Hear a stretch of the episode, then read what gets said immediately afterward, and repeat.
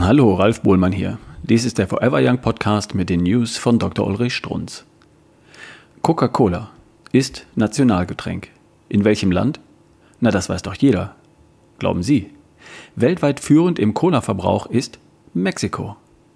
Erzählt mir regelmäßig mein Physiotherapeut, der mit den begnadeten, wenn auch qualvoll starken Fingern.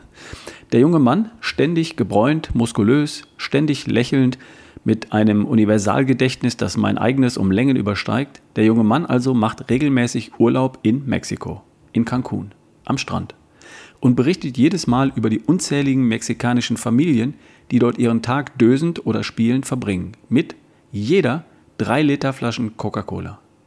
Habe ich anfangs nicht glauben wollen. Drei Liter? Coca-Cola ist 11% Zuckerwasser mit Geschmack. Wissen Sie natürlich. Also pro Liter 110 Gramm reiner Zucker. Noch dazu Kornsirup, falls Sie sich auskennen. Wieso gerade Mexiko? Könnten Sie wissen. Dort hat nämlich der nationale Coca-Cola-Präsident es bis zum Präsidenten des gesamten Landes gebracht. Hatte schon bis zu seiner Ernennung im Jahre 2000 den Absatz der schwarzen Brause um 50 Prozent gesteigert. So wurde Coca-Cola zum Nationalgetränk, bis hinunter zu den Säuglingen. Und so wurde Mexiko zum fettesten Land der Welt übertraf sie sogar die USA.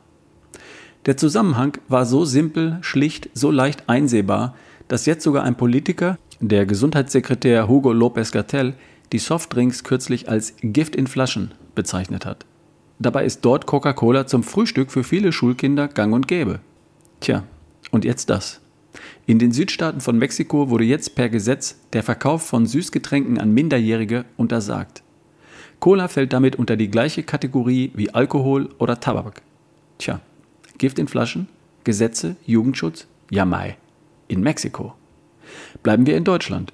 Hier ist man vernünftig, rational, ordnungsbewusst und nachhaltig und legt Wert auf gesundes Essen. Glauben Sie? Da gibt's bei uns eine Limonadenfabrik, heißt Lemonade. Fruchtsaft, ein wenig Rotzucker, klares Wasser, Kohlensäure. 100% Bio aus fairen Zutaten. Wurde verklagt von Verbraucherschützern, weil diese Limonade zu wenig Zucker enthält. Sie haben richtig gehört. Unter 7% darf damit nicht mehr als Limonade verkauft werden.